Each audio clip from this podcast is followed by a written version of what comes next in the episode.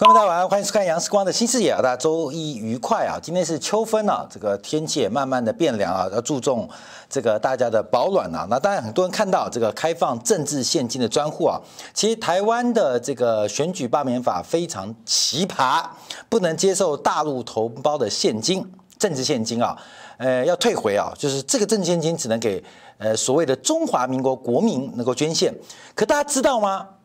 大家知道吗？大陆地区的所得视为境内所得，那？就中华民国，中华民国，台湾这个中华民国，把大陆地区视为境内所得，所以不客气的讲。呃，这个大陆同胞啊，要支持我们这个统派的运动，你可以打支付宝或微信，你知道吗？那我就报成所得，那就不算是政治现金了，就是我们做节目的这个营业所得，哎，它就不是政治现金了。那事实上，这个是不是政治现金一函？按照所得税法，哎，那就变所得了。所以，这个台湾的这个选举的一个相关动作啊，其实变得也是非常特别啊。好，旁边有个人要来帮我调灯光了，为什么？灯光怎么样？怎么怎么怎么啊？这直播直播直播，好，有管频频繁这个呃征兵广告，秋分要吃柿子啊，所以我们看到这个，我们讲到这个政见专户啊，时光已经正式开好了，所以基本上这个大陆同胞只要热情赞助就很特别啊，这个就是没有双重课税了，就是大陆扣完所得之后，扣完所得税之后，可以拿台湾到台湾来进行抵减，所以按照台湾啊，就中华民国所得税法是等于把。大陆地区委任给中国共产党来经营管理啊，收税啊，这个事前世光一开始题目有提到，所以你看两岸的变化很特别。大陆的台湾人民的台湾居民的所得回台湾要报税，报所得税，要报所得税，因为境内哦，香港跟澳门都算境外哦。按照中华民国的所得税法当中啊，这个香港、澳门都算是境外，可大陆地区算境内，而且在大陆政府扣完税之后。你回台湾报税之后，还可以把大陆政府扣过的税进行抵减，所以在所得税法的意义当中，就是中华民国委任共产党。帮我们治理大陆地区，所以按照所得税法就是一个中国的原则。按照所得税法就是一个中国的原则啊。那其实大家都知道，大家都知道。问我联署的情况如何？现在联署啊，大概有一千张，一千张。我们还在努力，因为刚开始啊，这个我们很多的这个宣传品啊，还有包括联署书才刚刚寄出去啊，继续加油，继续加油，这继续加油，这个不怕少，呃，也不怕慢。呃，我们努力为了这个两岸的统一理想来进行努力啊，所以我们这个不断的在这方面做努力，来做一个这个观察。好，今天秋分我们要讲故事啊，等一下讲地球跟月亮的关系。因为现在月亮是一半一半嘛，其实月亮对地球真的很重要。因为其实我们看到，不管是古代啊，你看那星系的算命啊，还是易经啊，还是这种都是跟月亮有关啊。那月亮也影响到地球的潮汐，影响很多人的甚至情绪。所以地球有一个非常可爱的卫星，就叫做月亮。那月亮之所以重要，是因为地球有七十亿人每天都会看到它，所以月亮很重要。可月亮离开地球之后，就就是一颗石头，所以我们就要从一国两制讲地球跟月亮的关系。那这题目啊，当然叫地球就是我们所谓的大陆，那月亮就指的是台湾，这两个天天看得到。而且关系极为密切，可是又有一点距离，如何共生共存，这是我们期待在中华民族复兴之下的伟大的工作。所以，我们今天讲秋分，那这个题目要从哪边讲到月亮呢？我们要先从世光委任 TVBS 民调中心所做的一个民调，因为世光学财务金融的，那基本上我相信统计学的技术，还有包括统计学的方法，这种科学技术很重要。虽然这个民调可能不如人意，可是。它绝对是真的，因为我透过第二次做民调，连续用不同家的民调，其实调查出来的方向其实相当接近啊。哎，磊哥帮我拿下我们桌上一叠有报纸有这个两份民调的完整数据，我忘了带进摄影棚来啊，这个帮我们拿一下。所以我们看到这个民调基本上是一个非常完整的一个科学统计啊。那有人说啊，多少份？才一千一百五十四份。其实，假如学过统计来讲啊，这个中央极限定理啊，其实其实你样本数越多，也不会脱离这个常态分布。所以，其实大概一千份上下啊，基本上它的这个信赖区间、信心水准就会非常非常的高啊，就非常非常高。所以，这是一个科学的方法，这是一个统计的方法，所以我们看到美国啊有三亿的人口，它民调也不过是一千人啊，所以也是一千人啊。好，等下这个民调，因为今天有两份，一个是我八月二十六到二十七号做的民调，一份是今天最新是九月二十，呃，这么写吧，九月二十三号，热腾腾，热腾腾，今天刚刚这个中午啊过后寄给我们的，花了十九万台票。这个民调做一份民调就要花很多钱，花很多钱，所以我们看到这个呃做份民调，做民调，第一个是观察我们的一些呃这个战术的安排，另外也要了解舆情目前的变化。所以当然第一题、第二题跟这个呃二零二零年中华民国总统的制度有关，第二题是政党的这个票，第三个就是第四个就是我花钱随便我问，那我问了很多的问题啊，等一下一起跟大家分享。好，第二我们看到明年。一月十一号的总统跟立法委员选举啊，你会不会去投票？其实这个会跟一定会跟可能会已经高达百分之七九点五，所以这份民调非常不错。因为相较于我们八月二十六号到八月二十七号做的民调，这个表态率已经拉得非常高哦。表态率拉得非常高的时候，大家要注意到后面要掌握哦，因为现在在距离选举约莫四个月的情况之下，这时候表态率是最高的。随着竞选活动开始，选民接到民调的一些调查工作啊，他的表态率会逐步降低，所以这个表态率啊会从一年前、呃九个月前、六个月前一路升高。按照过去统计经验来做一个这个观察的话，大概是选前四个月会来到表态率最高的时间点，就差不多四个月前后是表态率最高。那未来一段时间，这个表态率会越来越低。表什么态？就是你会不会去投票？所以现在的表态率最高，所以四个月前做的民调也会非常非常的重要跟精准。所以今天特别来跟大家分享最新民调的一个变化，已经有百分之七十九点五的人表态，在明年一月十一号会参加投票，这代表是一个表态率的一个变化。好，第一个我们先看一下民意调查的发展啊，因为我之前做的是一个知名度调查，这边做的是知名度调查，但你看世光在哪边？世光在这边。百分之零点二的支持度，很惨吗？很惨吗？其实不惨啊，因为在单一候选人这个选区只有单一选项的时候，其实民众人民会支持一个比较有可能选举成功的候选人。这是事实哦，这是事实哦，在所有的制度跟这个指名当中调查都会发生这个现象，就是会支持或集中他们的倾向于一个可能当选的候选人，所以。单一选举的时候，单一席位选举的时候，常常会出现第一跟第二，没有第三，也没有第四。好，海外华人支持您啊，谢谢你，谢谢你，谢谢你啊，这个赞助我们这些这个选举费，其实选举很花钱哦，包括我看做的这些竞选的一些文宣呐，我们花的已经不多啊。我跟大家报告，中华民国总统选举，世光从事政治工作很多年，一个总统选举，一个政党三百亿，就是要三百亿台币。约莫将近十亿美金，就是在台湾啊，每四年选一次总统，主要政党国民党跟民进党都要花三百亿，就是三百亿。你不要怀疑啊，你像韩国瑜啊，之前在新北市办这样活动啊，大概就要花掉一千五百万，花掉一千五百万。不要怀疑哦，舞台、灯光、荧幕、椅子这些等等的费用啊，大概一千五百一场这种大型的造访会啊，至少一千五百万。那另外加上电视转播啊，这个费用更高。所以这个选举是非常非常花钱的。那要动员组织力量力量啊，它不见得是买票，可是你要进行文宣的宣传啊，组织的动员，样样都是要花钱。钱花的不多，钱花的不多，可基本上。处处都要花钱，所以这个全省全国动员起来是一个非常恐怖的一个金钱游戏，这就是西方的民主规则啊！所以这个花钱很恐怖哦。所以在世光很多学长啊长辈都是做这个公关公司啊，其实选举是一个非常大的产业。这个急速的快速消费动员，这是一个非常难的工作，所以我们在这边做个说明。好，我们先看下民调，这个交叉分析，我们过几天会再提供给大家做了解啊。因为按照最新，哎，这个民调不会造假嘛？你看我这造假，我造假把它造高一点嘛，百分之二，百分之一点二，哎，不造假。我们说真话，我们认为我们从政就是把真话讲出来。这一次我百分之一点二，下次百分之二，下次百分之二十。我们既然认为有一个理想要。要努力，我们就会一直努力下去。国父革命十一次才成功，我们才革命第一次有什么关系？真的没关系。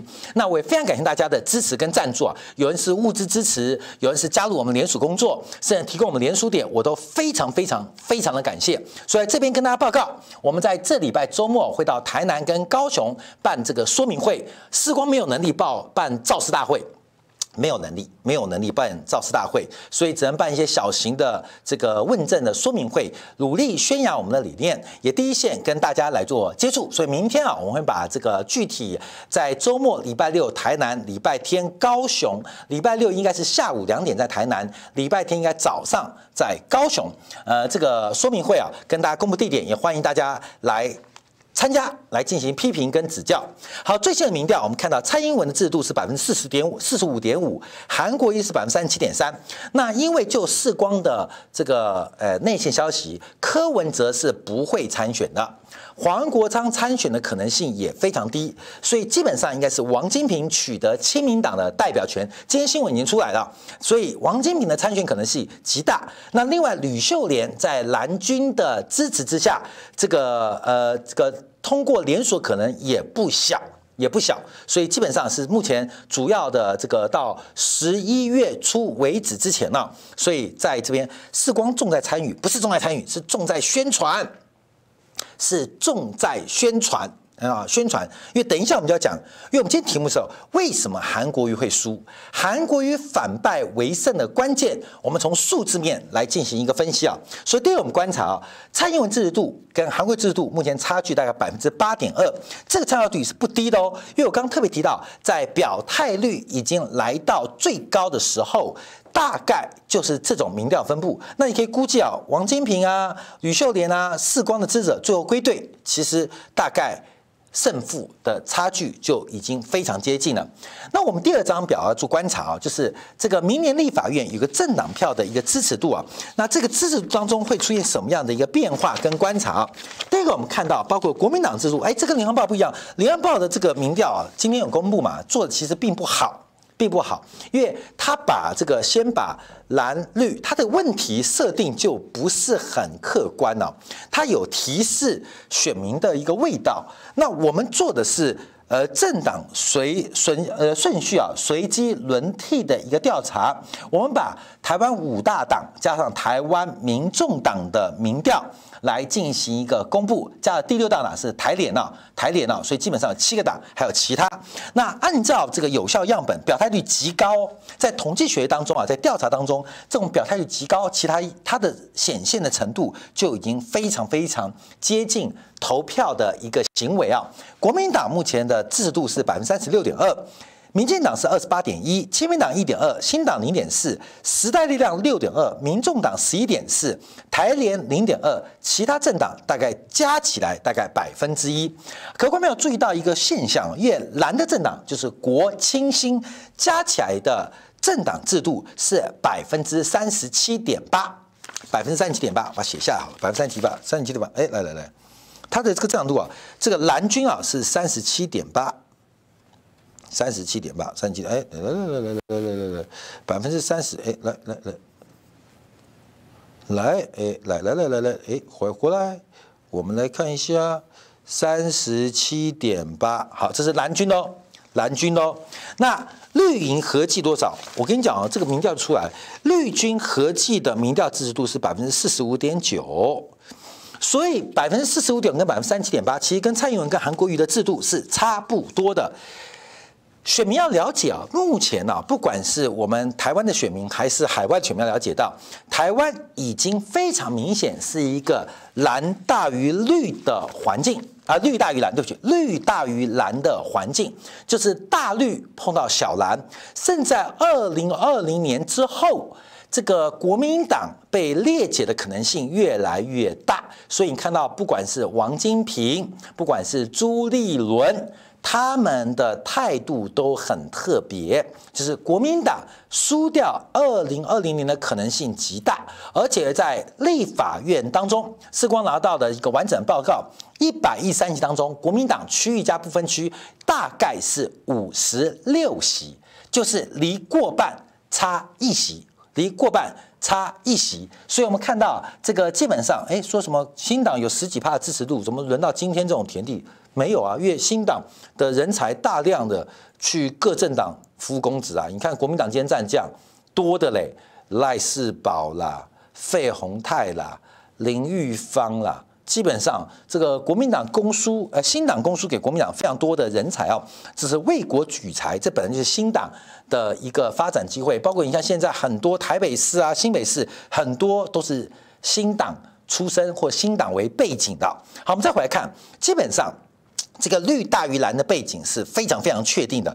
所以，为什么当初这个包括赵少康先生有提到，郭台铭的参选是有可能、有可能逆转。这个现在的选局为什么？因为郭台铭有可能让蓝绿的一个现况，让现状不可维持，你懂吗？维持现状嘛，不是每天讲维持，只有郭台铭出来才能打破这个现状，让蓝绿的版图出现了一些动摇。只有在动摇的过程当中，国民党的候选人才会有一点点的机会。假如是蓝绿对决，绿的就是大嘛，蓝的就是小，这是个很现实的台湾现状哦。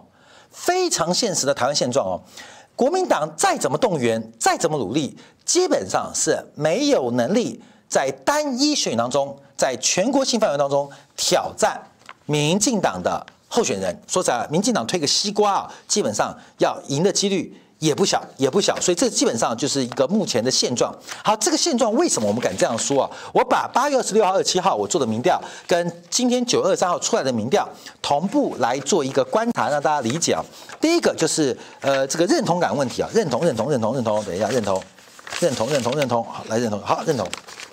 认同的问题啊，我同样我说两家不同的民调机构所做的一个民调，就是认同自己是台湾人的百分之五十六点三，上次委委托的是艾普罗的民调是百分之六十八点一，艾普罗是忠实体系。理论上会有机构效应，可是从这个民调做观察并不明显。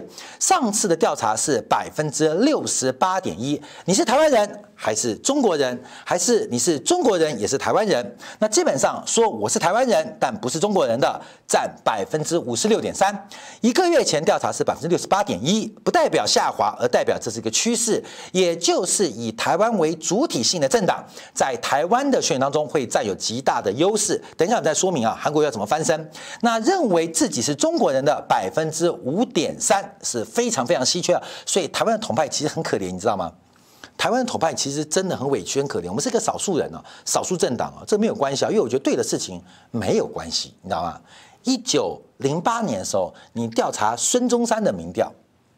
这大概也很低，你知道吗？也很低啊。那同样，我是中国人，是台湾人的占百分之三十二点三。所以，观众你注意到，其实从这个政党的一个呃呃本身的一个制度当中啊，其实国民党已经看到为什么会输、为什么会败的原因啊。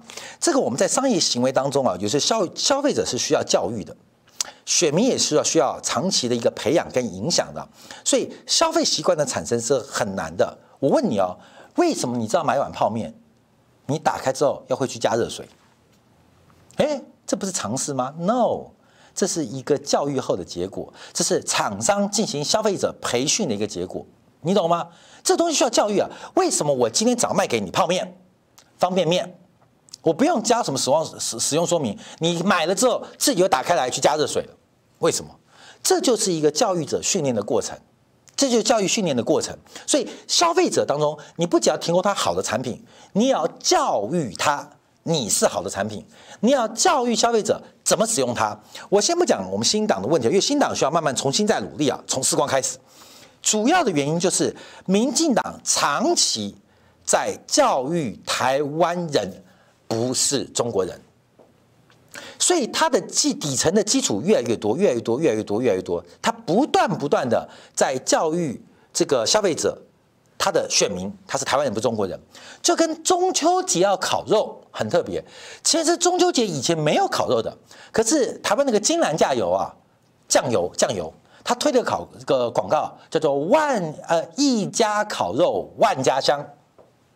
金兰酱油就味全酱油也跟进。啊，刷刷刷刷刷，所以万家香也跟进，大家都跟进，所以中秋节就变成烤肉节。在二十年前，中秋节只有吃月饼、剥柚子，没有人烤肉。可是这个卖酱油跟卖烤肉酱是同一种食品公司，酱料公司嘛。他为了刺激销售量，播了一个广告，叫做“一家烤肉万家香”。而这个广告台词很成功。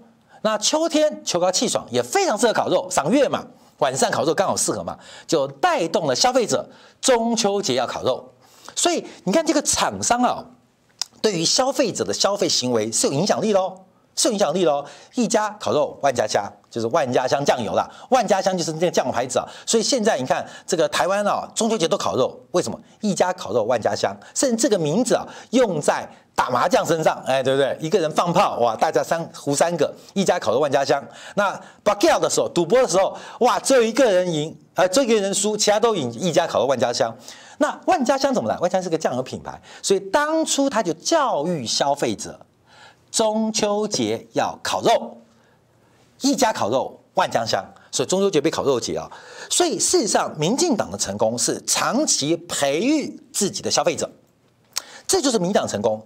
可是我们看到蓝军啊，为什么他一定完蛋？因为中国国民党他从头到尾啊，第一个不培育消费者，第二个他连自己做什么都不知道，你知道吗？你是做酱油的，还是做番茄酱的，还是做芥末酱的？中国国民党自己都不知道，所以事实上他完全没有能力在长期的政治范当中有一个呃令大家敬佩的成绩的可能性是不可能的。所以我们从这个消费习惯啊，就会看出很清楚的一个现象，就是中国国民党他失去了“中国”两个字，那跟的民进党的“台湾”两个字走。所以你说吴敦义啊。马英九也好，为什么把国民党政权给丢掉嘛？他们在吃存量，你知道吗？一直在吃存量，可是没有增量，那更不会有流量。所以，我们先观察啊，整个的失败啊，国民党会长期的失败，它可能偶尔会反弹。像去年二零一八年韩国瑜旋风，整个翻身，到目前为止，你看韩国瑜国民党就这个德性，你知道吗？去年要不是韩国瑜一人就全党，能选得赢吗？看，哎，选上之后马上又变不一样了，你懂吗？马上变不一样了。所以事实上，国民党只能靠意外，它不可能有趋势性发展。所以我常常在这个我们节目当中，其实支持国民党，他脑袋当然有问题，你知道吗？双十一也造出来，你看我们在大陆的观众就讲，双十一也是造出来。所以一个商业行为跟一个消一个政党啊，其实基本上要教育、要说服、要改变选民的一个消费倾向。什么叫消费倾向？投票倾向。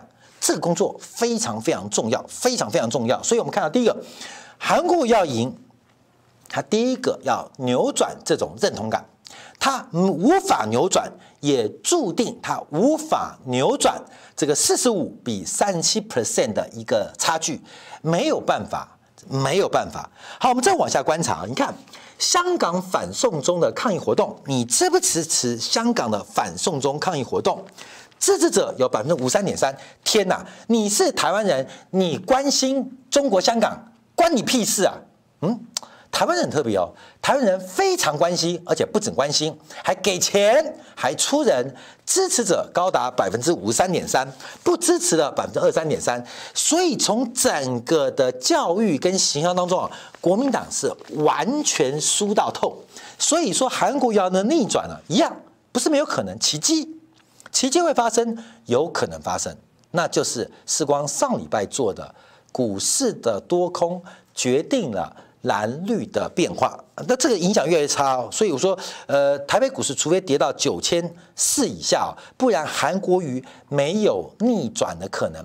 为什么跌到九千四？代表台湾的经济跟景气在短时间出现重大的挫折，而这个挫折，大家会期待有比较懂经济的，包括韩国瑜的团队，像张善政，包括两岸关系的和解，才有可能拿票。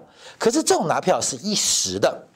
长期的趋势，按照目前的发展当中，唯一未来的局面是等待台湾意识的民进党将会出现分裂，而这个分裂是必然的，因为新潮流的这个发展啊，基本上是越来越确定的。好，我们再往下看，好，另外这个世光做的题目，哎，这题目又我花钱呢，这钱也是大家赞助的嘛，所以我帮大家做出来啊。关于台湾跟大陆的关系，你是比较倾向台湾独立，还是倾向两岸统一？第一个是尽快独立的，有百分之四点一；另外维持现状，就是现在蔡英文干的事情啊，呃，先装模作样，以后独立。百分之十四点四，所以直接选相对于请独的倾向有百分之十八点五，这强烈的独派倾向。那统派的尽快统一，百分之一点二，百分之一点二。维持现状以后统一的百分之三点五，所以统一倾向的只有四点七 percent，所以独立跟统一的比例啊拉得非常大，有将近四倍的差距。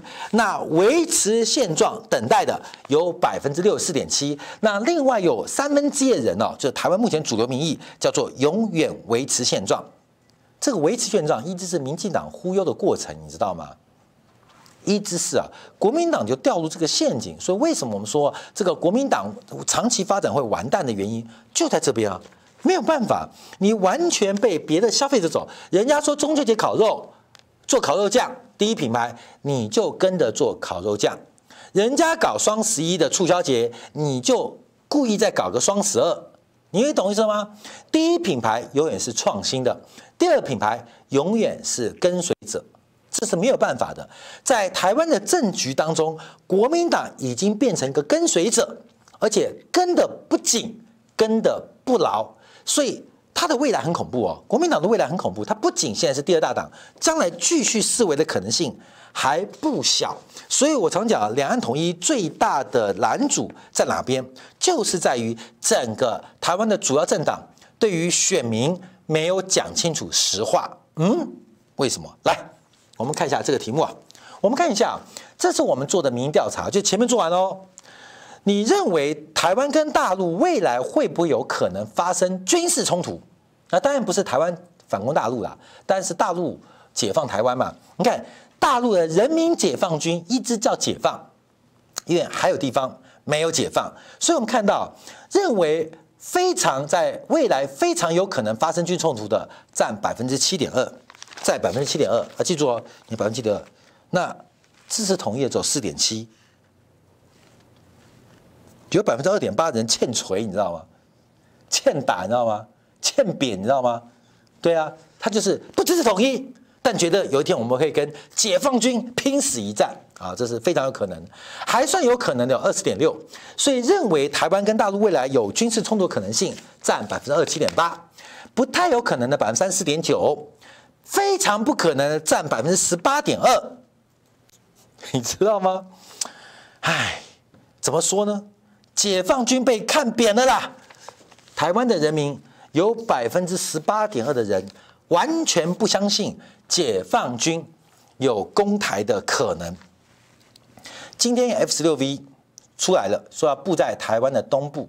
今有另外一个消息，台湾继进驻啊，这个驻军啊，就是在新竹的这个基地啊，就是离大陆最近的新竹基地是幻象两千，因为幻象两千的爬升力比较快啊，它是面对台海第一线的一个防空的武器。然后幻象两千已经飞不动了，这个飞机呃，这个机身啊，包括机体都已经老化了，金属疲劳了，很多零件也没有了，所以幻象两千在讨论要不要淘汰掉。就是一些破铜烂铁在新竹基地，这个有五四五六十架吧，能飞的现在不到一半。好，在新竹基地，我们买了六十六架 F 十六 V，摆哪边？摆花莲台东。嗯，你有没有搞错？官员，你有没有搞错？你有没有搞错？你有没有搞错？就是你买碰到坏人，你准备了一把菜刀，把菜刀摆在背后，拿牙签去吐坏人，那种感觉你知道吗？我们买的最新的战斗机，结果没有摆在。第一线摆在最后一线，那第一线摆的幻象两千已经几乎是快要没有战力的战斗机摆在第一线来对抗解放军的歼十一、歼十六、歼二十，你不是很好笑吗？我们的国防部长严德发吧还讲说，F 十六 V 一定可以挑战歼二十。哎，这话讲真讲假我不知道。那摆在第一线试试看呢？没有把 F 十六 V 摆在花莲基地、台东基地。你知道吗？那个跑道一起飞就是往这个嘉手纳基地飞啊。台湾的空军最先进的设备、最先进的武器，基本上第一条作战方针就是打了先跑，打了先跑。我跟你讲，真的是这样训练的哦，不是我讲的哦。所有的花东基地的这个飞行员，他们都有作战手册，不管是丢了一个手榴弹，还是打了个飞弹，马上起飞往美军基地飞，名为保留战力啦。实为就是认输投降了，这跟伊拉克跟战争一样啊。美国攻打伊拉克，你看伊拉克战斗机干嘛？全部能飞的全飞光了，你知道吗？能飞多远就飞多远，这台湾的问题啊。所以你像台湾有百分之五三点一啊，完全无知，你知道吗？台湾不是打得过打不过的问题，台湾是根本就没准备要打，你知道吗？不仅没有准备打，根本就没准备打赢，每天就幻想。解放军不会武力攻台，也对的，因为我们吃定了这个解放军啊，这个中国的中华民族的复兴，中国的崛起，希望扮演一个和平茁壮的世界大国，而不是靠武力的霸权。说我们吃豆腐，你知道吗？这个大哥说我已经不做老大很久喽，就我不做大哥，我每天咕叽咕叽咕叽他，哎，咕叽咕叽咕叽咕叽，我不做大哥很久了，我们就咕叽咕叽咕叽他。蔡英文就是那个咕叽他的，你知道，每天咕叽。台湾有一半人每天咕叽解放军，看你不敢来啊？为什么？你不能随便动，随便动会影响到这个中国大国崛起的一个逻辑，哎，这在台湾很普遍哦。很普遍哦，所以这是我们做的最新民调。这个民调基本上时光不会造假了，我们就是专心花钱来跟大家报告。这是军事冲突。好，讲完这个冲突，那我们现在转回经济议题，转回经济议题。今天我们这个最新民调，就台湾目前哪一方面问题最严重？哎，这个大家分享一下。很多海外观众也知道，第一名是低薪，第二名是两岸关系，第三名是教育改革，第四名是少子化，第五名是老人长照，还有物价其他。两岸关系是摆第二，那第一名是低薪啊。这边有一个报纸啊，这个报纸，这报纸，这报纸叫《台湾低薪症结之所在》，没关系，不用拍，我念给大家听啊。写的人是谁？中华经济研究院副院长王健全啊，他讲了三个理由。台湾低薪有三个理由，你也听好，这是上集没有出下集啊。这报纸登的，就台湾低薪症结之所在。台湾最关键，第一个。台湾是以代工跟成本降低为主，那我们的 GDP 虚胖，只能接单海外生产的模式，所以成长率高于薪资的增长率，这第一点。第二点，服务业规模太小，服务业规模太小，研发跟科技的应用比例偏低，所以台湾没有。足，因因为台湾没有足够的内需市场，所以使得我们服务业就没有发展空间。诶，两岸服贸协定二零一四年太阳花不是干这个事情吗？第三，教育改革之后，台湾的教育变成普罗教育，所以使得服务业人口供给大增。你看，讲了三个理由，其实都有解决方案啊，台湾都有解决方案啊。你看永丰银行、玉山银行，当年在两岸服贸协定签签订之前，大量的把台湾的优秀的干部往大陆来进行栽培跟培训，当种子教官。其实当时让台湾的服务业有一个改变哦，我们台湾的供给曲线改变，那同时我们把我们服务业纳入了大陆市场，两岸服贸协定嘛，需求曲线也跟着改变，那工资就提高了。可事实上讲这个有听得懂吗？没有人听得懂，没有人听得懂。所以低薪怎么解决？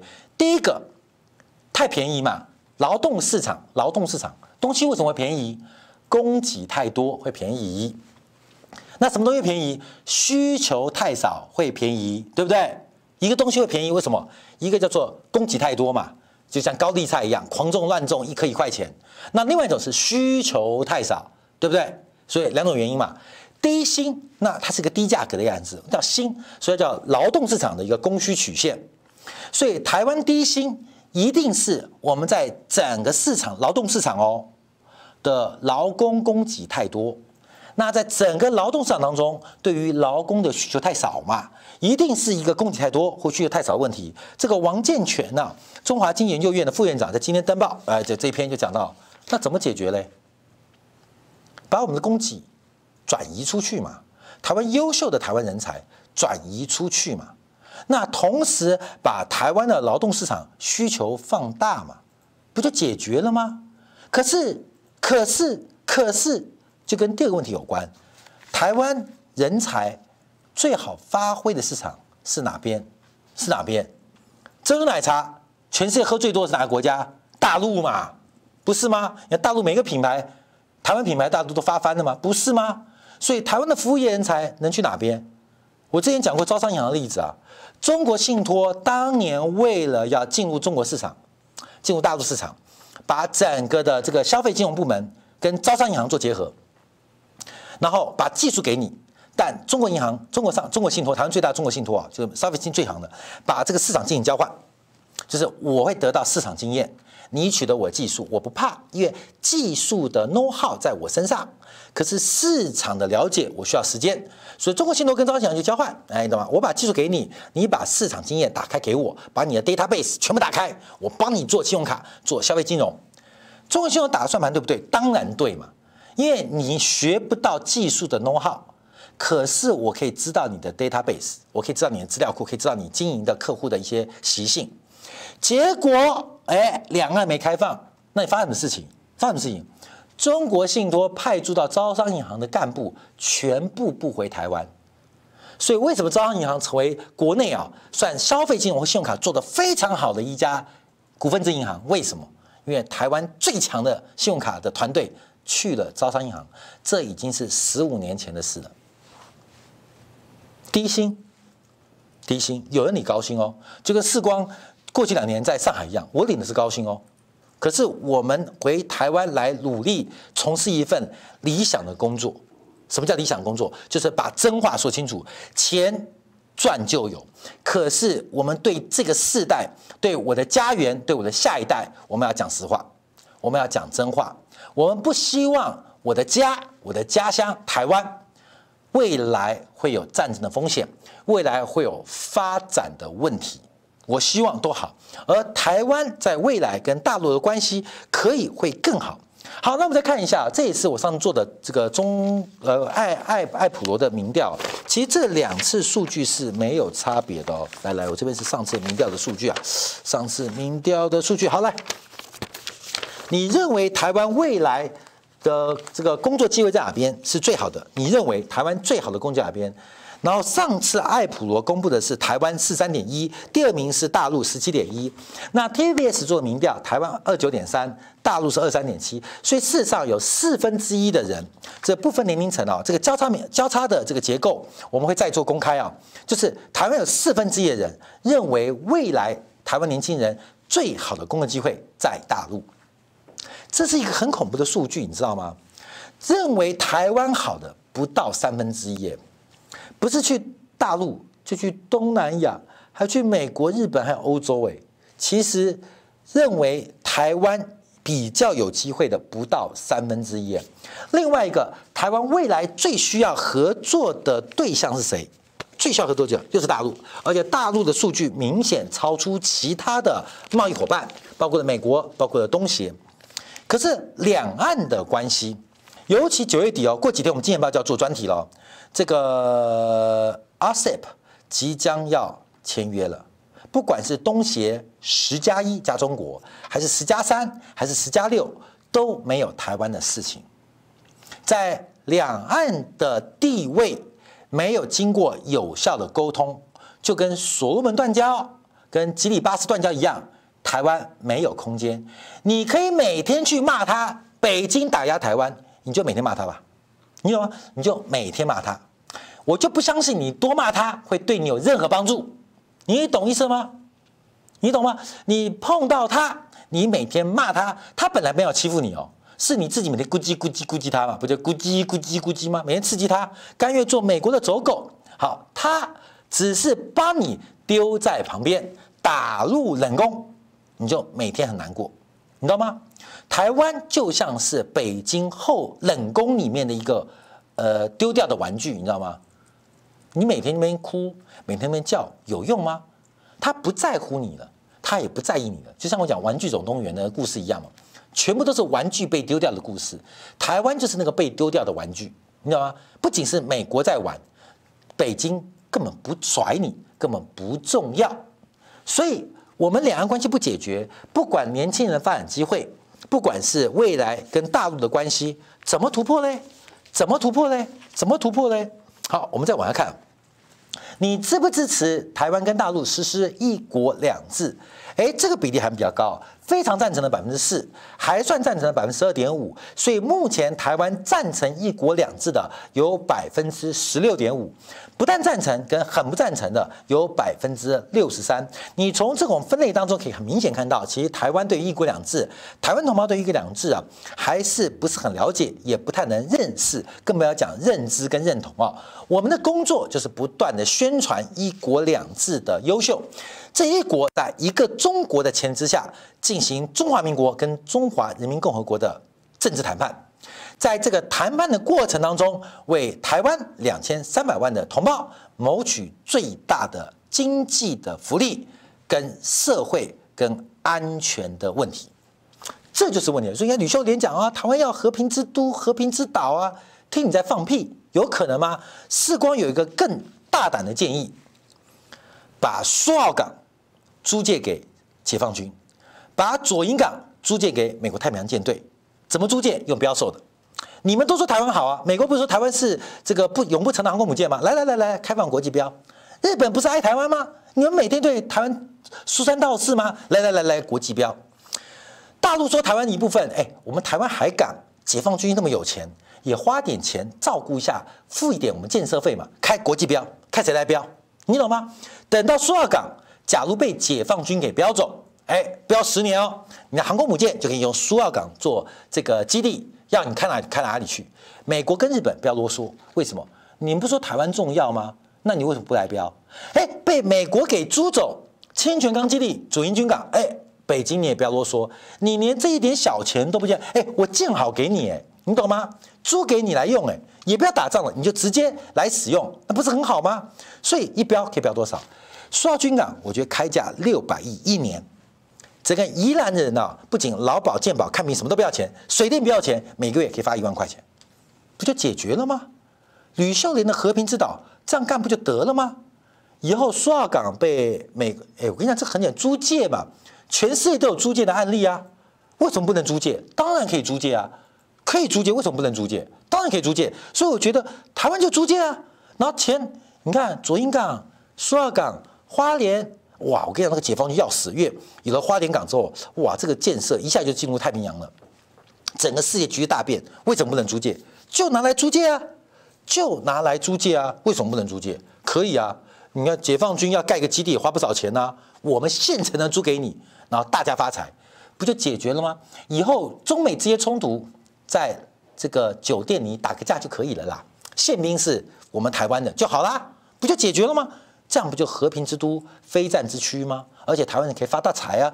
所以很多事情啊，其实很简单，因为开放港口跟机场租借，并不是世光的胡思乱想，在全球各地都有很多的先例。我们要成为一个和平之岛，然后要成为一个非战之区，那就租借嘛。吕秀莲，不仅我还叫你发大财哦，你懂吗？所以我们看到，对于一国两制的议题啊来做观察的话，其实有很多的想象空间呢。我们要维持现状，刚前面讲不是维持现状吗？维持现状，怎么维持？怎么可能维持嘛？现状维持得住吗？一个礼拜断两个国家，你维持得住吗？你这个 RCEP 九月底就要签了，就剩下一个礼拜哦，就这礼拜哦，台湾签都不报，马上签哦，整个。东亚要变成一个共同的市场，哎，台湾在置身事外，够可悲的哦！真的叫做亚细亚的孤儿。为什么变孤儿？因为你真的很讨厌，你知道吗？你真的很讨厌。那五毒缠身，你知道吗？疆毒、藏毒、港毒、台独加法轮功，你知道吗？你既脏还有传染病。我不客气来讲，台湾怎么维持现状？维持什么？维持贵孤立的现状吗？所以我们话讲得很难听啊。可事实上，可事实上，怕世光发现世光被天标，台湾大其实中美两全没没错啊。台湾本来就中美两全的问题啊，这没有没有没有得解决。好，但台湾人能不能自己理解？我们能不能自己理解？我们看到孙中山先生最近啊，世光我们在进行连锁动作，被很多国民党的骂翻了。谁骂谁啊？谁骂谁啊？你看啊，在二零一六年十一月十一号，在纪念孙中山先生诞辰一百五十周年，孙中山不是我们的吗？我们的国父哎，被人家拿去纪念，这些中国国民党的这些人可不可耻啊？啊，你说没有啊？我也纪念他，你有去过吗？你多久没去国父纪念馆去参拜一下？去敬香一下，你去大讲正南宫的次数都比去国父纪念馆次数多了。结果，中华民国国父被人家拿去这个呃纪念，为什么？因为他是人民革命、社会革命的先驱啊。所以你说台湾什么都丢光了，你知道吗？连祖宗牌位都不见了啦，你知道吗？连祖宗牌都不见了。习近平说什么？他说：“今日中国已实现孙中山先生百年前。”建国方略的蓝图构想，马英九们呐、啊，吴敦义们呐、你们这些国民党的同志们呐、丢不丢人呐？丢不丢人呐？你们的总理，你们的总理，我跟你讲啊，多久啊？我告诉你，世光一年都进好几次，为什么？因为每次新党的中常会啊，就全委会一一开始，第一个就是全体肃立，这个主席就位。唱国歌，唱国歌，跟孙中山举三鞠躬。我告诉你哦，我每年跟孙中山做鞠躬啊，每一个月都是全委会了，我至少出席三分之二嘛，你懂吗？我每次鞠躬，一年跟我们的孙总理、跟我们的国父鞠躬，绝对比你家十年都多。中国国民党在干嘛？在干嘛？什么也没干嘛。人，你家的总理被人家拿去纪念了，你家总理的建国方略、三民主义。被人家拿去实践了，中国国民党你还有存在的必要吗？我们就慢慢等待中国国民党，包括他的支持者进入淘汰到历史灰烬。我的父母亲都是国民党的军人，都是念这个政治作战的。可这几年也开始发现，整个国民党已经变了样。这个中国国民党再也不是共产党啊，不再也不是，以前也不是共产党的对手，甚至现在也不是民进党的对手。可是有一群人长期被催眠跟洗脑过程当中，所以我说啊，呃，很多大陆同胞，这个看台湾政治啊，你有一个重点啊，历史就在台湾发生，怎么可能有人加入义和团呐？怎么可能呐？怎么有人跟着李李这个李自成去闯这个北京啊？怎么可能呐？怎么会有太平天国之乱呢？怎么可能？你来台湾看看这些人啊！只要喊到选举一喊团结，嗯，对不对？那搬出一个新的新形态的神明，叫做韩国瑜韩总，你看马上就 key 档，就其实相湘西赶尸，你知道吗？就赶尸哦，民主选举就是一个赶尸过程。只要你讲到 key word，民进党就是台湾优先，你知道吗？台湾价值，只要听到台湾优先，我跟你讲，台湾也代表将近六七百万人立刻就失了魂了。国民党的刚好团结，团结为什么不知道哦？但只要喊团结啊，马上就团结了。团结为什么？嗯，不知道。但听到团结就应该要团结。喊到台湾价值，台湾价值什么？台湾优先什么？台湾优先，这什么意思啊？这文法是不通的。但一喊，你看就就就进去了。我们这样讲太阳跟月亮的关系。今天是秋分，秋分就是月亮一半圆、一半缺、一半盈的一个过程啊。我们看太阳系，其实太阳系啊，这个。这个宇宙有它的自然的关系跟规律，宇宙有它自然的关系跟规律。我们都知道，最大的太阳啊，后面的水星、金星、地球啊，还有后面火星、木星、土星、天王星、海王星啊。那木星的卫星最多啊。那我们曾经还试图想说，有有这个太空呃学家认为说，木星的其中一个卫星很适合地球人居住啊。所以有些地球被民进党执政之后。不能住了，就要跑到木球的木星的这个卫星去住啊！所以你看，这是一个地球的规律，没有人能改变，没有人能够改变。我们要讲什么？今天两岸关系就像是地球跟月亮的关系，地球不能失去月亮，月亮不能没有地球，这就是地球跟月亮。地球没有了月亮。台湾跟香港作为中国改革开放的窗口跟防火墙，透过香港大量的这个学习跟引进国际金融资本跟技术，透过台湾台人、台台商跟台胞，呃，学习了很多的先进的管理跟科技的经营技术，还有贸易的一个规则。所以，台湾跟香港过去都是整个大陆对外的窗口，也是防火墙。台湾，我就强调，过去四十年来，身为台湾人非常非常有幸，有心在哪边？就是在上个世纪的二十年，就是一九八零到一九九零年代，台湾赶上了美国市场开放、日本产业外移的一个重大机会。过去二十年又赶上了大陆的改革开放的红利，可是未来二十年在哪边，我们并不知道。未来二十年在哪边，我们不知道。所以月球假如有一天离开地球，它有两种可能：第一个是往太阳飞去，第二个是飞到另外一个星系去，因为失去的引力，有可能被被管去，变成太空灰尘。这就是台湾的地位，我们很重要，可是我们的重要性来自于。我们跟地球的关系，那地球需不需要月亮？地球可有可无，虽然每天看到它，我们也感受不到它存在，是它影响我们很多。可是月亮在地球合并的过程，地球会完蛋，你知道吗？因为月亮并到地球来，那就是一个超级彗星撞击，但不可能啊！这个懂天文知道不可能发生。这个要两个要合并，难度也很高。可是彼此的尊重跟包容。对于整个宇宙的和谐、地球的稳定跟月亮的价值，它至关重要。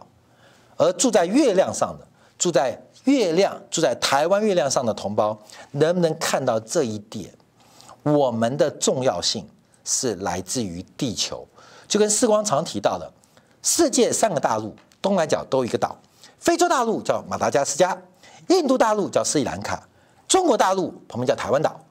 这三个岛为什么在世界上台湾最重要？因为台湾是之于大陆的台湾，斯里兰卡不重要，所以它之于印度大陆的斯里兰卡，马达加斯加那更没人关系，因为它是之于非洲大陆的马斯达加斯加，所以必然有些这个惯性。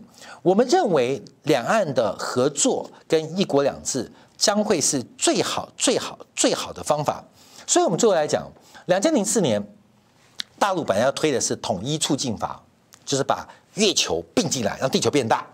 后来这个建议并被采纳，反而是通过的是反分裂国家法。其实反分裂国家法对于台湾的发展是非常友善跟包容的。它并不是一个国家统一促进法哦，这是一个主动的概念。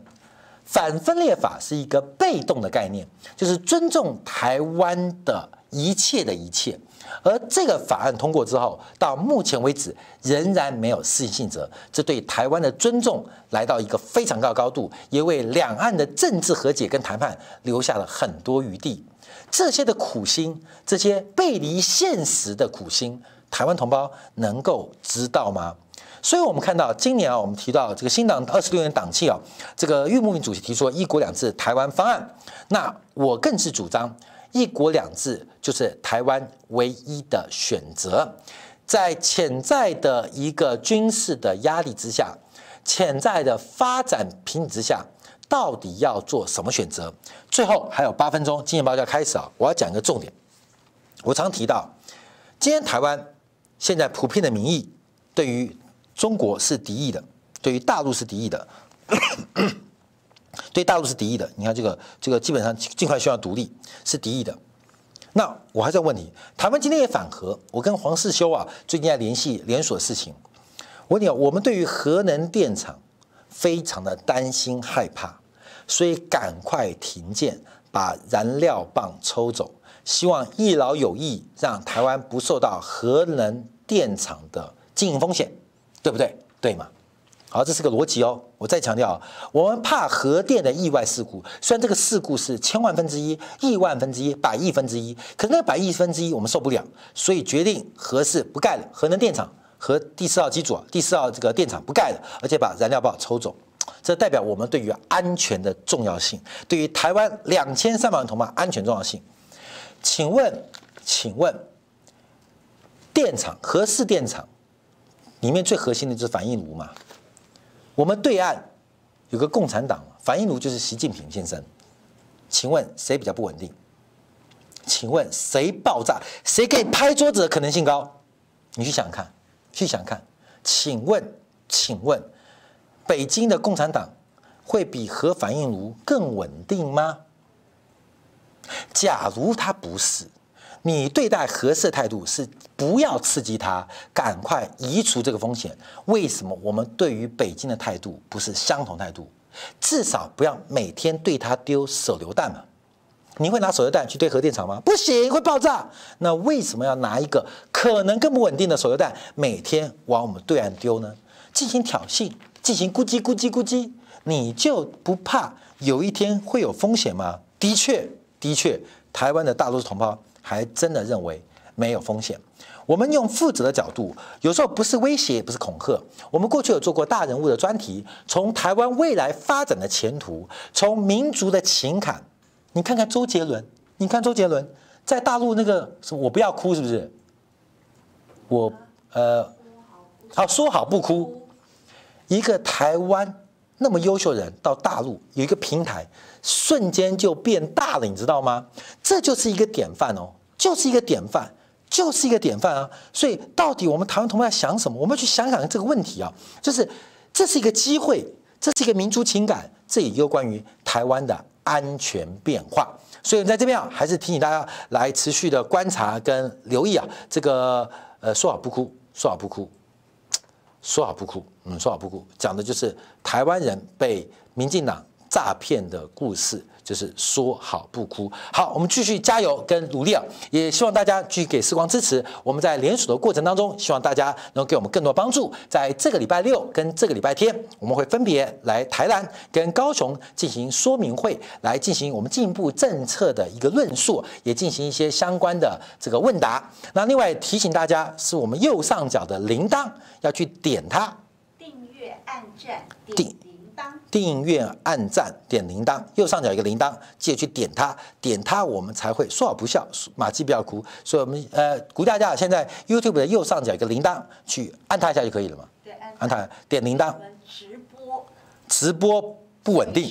随时对直播，我们下次下因为开始这个连锁啊，全台跑透透的。时候，所以可能呃这个铃铛变很重要，铃铛铃铛铃铛铃铛铃铛，对吧？时光就给你招魂过来了。也希望大家给我们在政治献金当中，不管在物资在人力，给我们继续的。一个支持跟赞助，因为这个工作其实非常非常的。辛苦，也需要大家不管在心意也好，在呃出钱出力也好，希望给你更多的。一些协助。感谢你的。收看，我们稍后金钱报会做进一步的。国际财经的。解读，拜拜。